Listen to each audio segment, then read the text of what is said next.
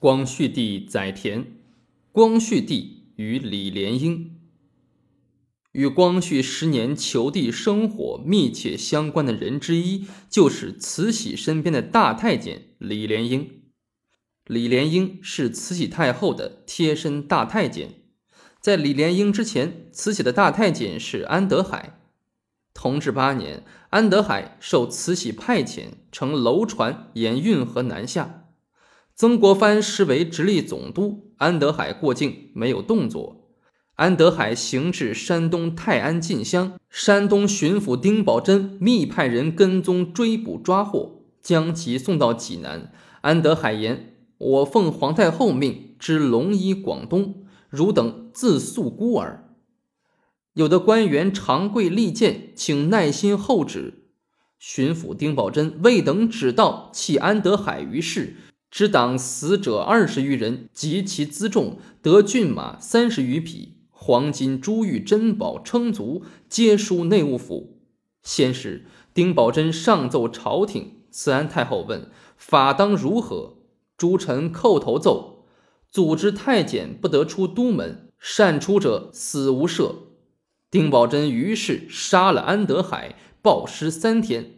慈禧对丁宝桢不仅没有怨恨报复，反而让他升为总督。其中的原因，有人分析道：慈禧年轻守寡，传闻同安德海有男女之事。安德海暴尸三天，公示安德海的确是一个太监，从而为慈禧太后洗刷了不白之传言。在这里补充一点：清朝汲取明王教训，对太监严加控制。大家知道，明朝有几个大太监，如王振、刘瑾、魏忠贤等。王振鼓动明英宗亲征瓦剌，兵败土木堡，最后英宗兵败被俘。刘瑾，明武宗时太监，召集群臣跪在金水桥南宣誓，皆海内好忠直者，大学士刘建、尚书韩文等五十三人之罪。魏忠贤，大家比较熟悉。当时袁崇焕守宁远、锦州，魏忠贤派监军位在主帅之上。这些太监没有文化，不懂军事，却在总兵、巡抚经略之上指手画脚，发号施令。明军获得宁锦大捷后，魏忠贤的孙辈在襁褓中得封公侯，而前线总指挥袁崇焕仅得衔一级，银三十两。慈禧时的安德海与明朝的太监不可同日而语。安德海死后，李莲英伺候慈禧。李莲英是直隶河间府大城县人，民间传说他原是河间府一带的无赖，因私贩萧黄被关入监狱，出狱后改行做皮匠，所以被称为皮萧李。后来他来到北京，因为会梳头，便托同乡太监沈兰玉介绍进宫当了慈禧太后的梳头太监，并受到太后的宠信。其实这些传说并不完全可靠。据李莲英墓志铭记载，他生于道光二十八年，比慈禧小十三岁，九岁入宫。清宫档案记载，他在咸丰七年由正亲王端华府上送进皇宫当太监。李莲英入宫后的名字叫李进喜，慈禧太后改名为莲英。他先后在奏事处和东路景仁宫当差，直到同治三年十六岁时才调到长春宫慈禧太后跟前。当时太监安德海正受到慈禧太后的宠信。安德海的死给李莲英留下了深刻教训，也给他提供发展的机会。李莲英是个聪明乖巧的人，很快揣摩透了慈禧的秉性和好恶，能够千方百计地讨慈禧的喜欢。他还能事上以静，事下以宽，这是李莲英太监人生的秘诀。同治十三年，年仅二十六岁的李莲英任储秀宫首领太监。光绪五年，李莲英任储秀宫四品花翎总管。随着慈禧太后大权独揽，她的声望地位也一天天的显赫起来。李莲英三十一岁时，已经和敬事房大总管及清宫太监总头目平起平坐了。到了光绪二十年，四十六岁的李莲英被赏戴二品顶戴花翎。早先雍正皇帝规定太监以四品为限，慈禧太后却以自己的权势为李莲英而违反了家法。慈禧太后既是权欲极强、内心高傲的女人，又是感情脆弱、害怕、孤寂的女人。几十年来，慈禧身边的宫女、太监换了一茬又一茬。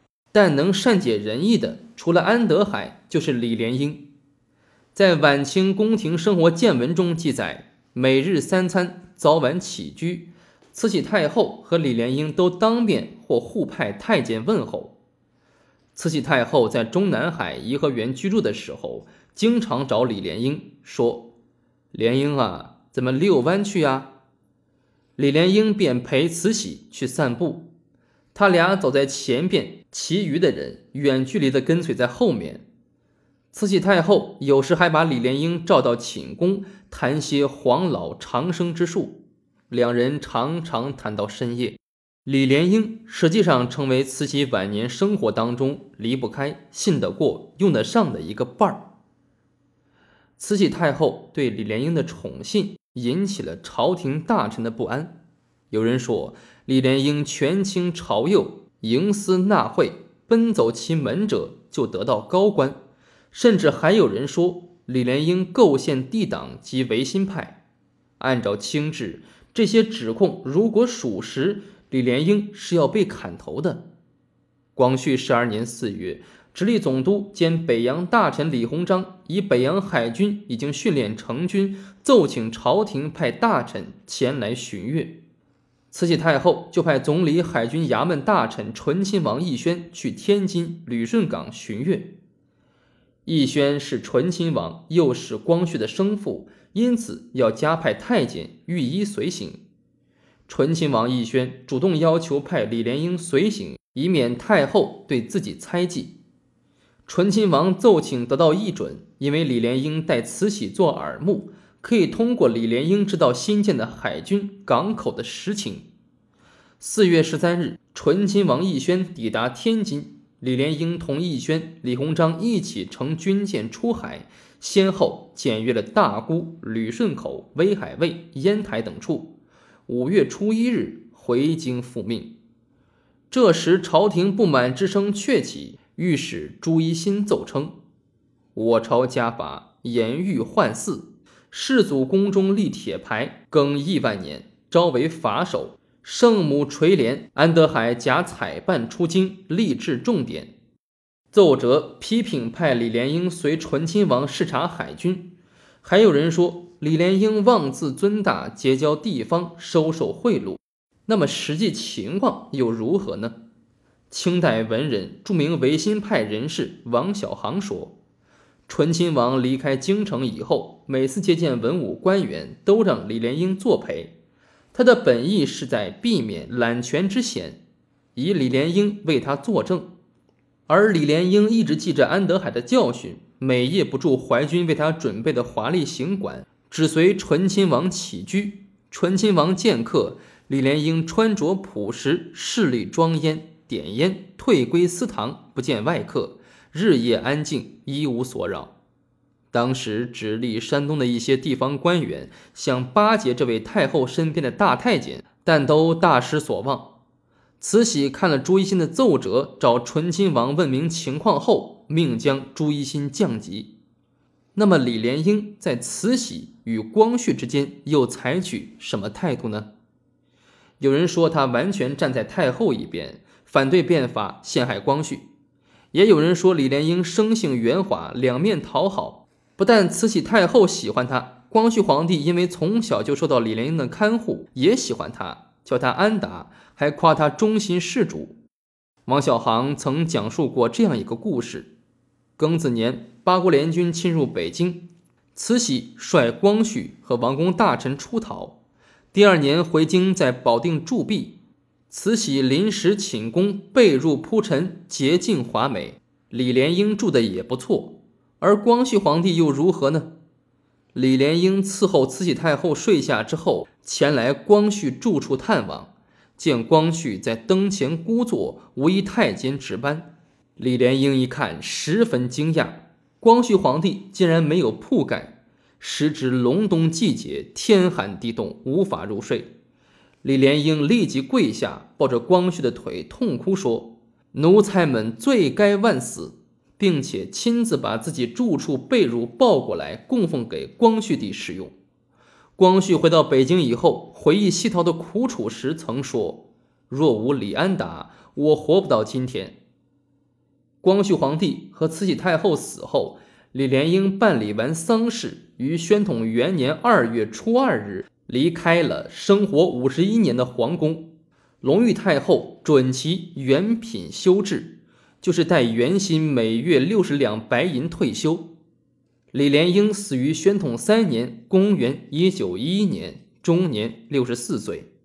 李莲英死后，得到清廷祭奠银一千两，北京恩济庄太监墓地修造了一座豪华的李莲英墓。文革时被毁，现在只有李莲英墓志铭的拓片保留了下来。